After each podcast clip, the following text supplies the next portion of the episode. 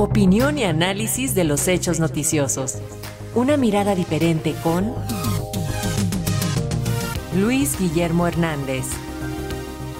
Y justo para analizar, para hablar lo que sucederá el eh, próximo domingo en San Lázaro, tenemos vía eh, plataforma digital a nuestro analista político, al periodista Luis Guillermo Hernández. ¿Cómo estás, Luis? Adelante. Muy buenos días, Aleje, muy buenos días. de Radio Educación.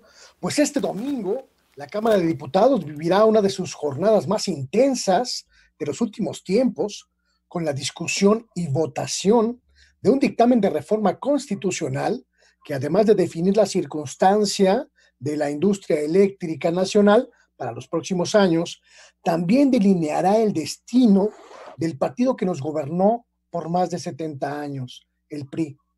Convertido en el partido bisagra en el Congreso, el partido cuyas dimensiones permiten que la mayoría morenista alcance los votos necesarios para aprobar las reformas constitucionales que impulsa, el PRI vive días críticos, días de confusión interna, de crispación, de falta de acuerdos, que lo podrían llevar a una fractura definitiva tras la discusión del próximo domingo.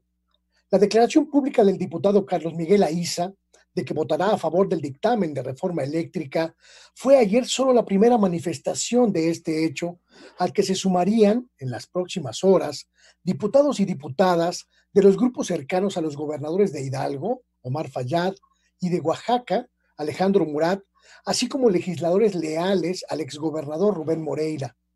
Lo que queda del PRI se está dividiendo, se está fragmentando, y la reforma eléctrica mostrará el nivel de esas fisuras de modo totalmente claro. Además, las presiones internas y externas sobre el Congreso están alcanzando dimensiones extremas. El escándalo derivado de la expulsión del salón de plenos de un cabildero italiano, Paolo Salerno, en la sesión de Comisiones Unidas donde se votaba el dictamen, y quien estaba sentado junto a la diputada perredista Edna Díaz, ha exhibido con mucha claridad los oscuros intereses internacionales que puede haber detrás de la oposición en el caso de la reforma eléctrica, pero también ha incrementado la presión sobre el bloque opositor, PRI, PAN, PRD, cuya cohesión parece también vivir, vivir días definitivos. Para el presidente López Obrador, la iniciativa de reforma eléctrica es importante, pero ya no es fundamental.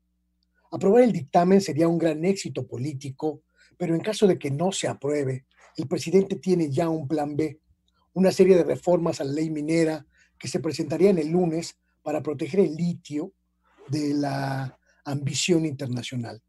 Lo que ocurre el domingo en San Lázaro va a impactar principalmente en otro ámbito, en la oposición, que deberá cargar con el descrédito social de no devolvernos la soberanía de nuestra industria eléctrica, con el repudio ciudadano, pero sobre todo con la crisis interna que cobrará factura demasiado alta para ellos en el 2024.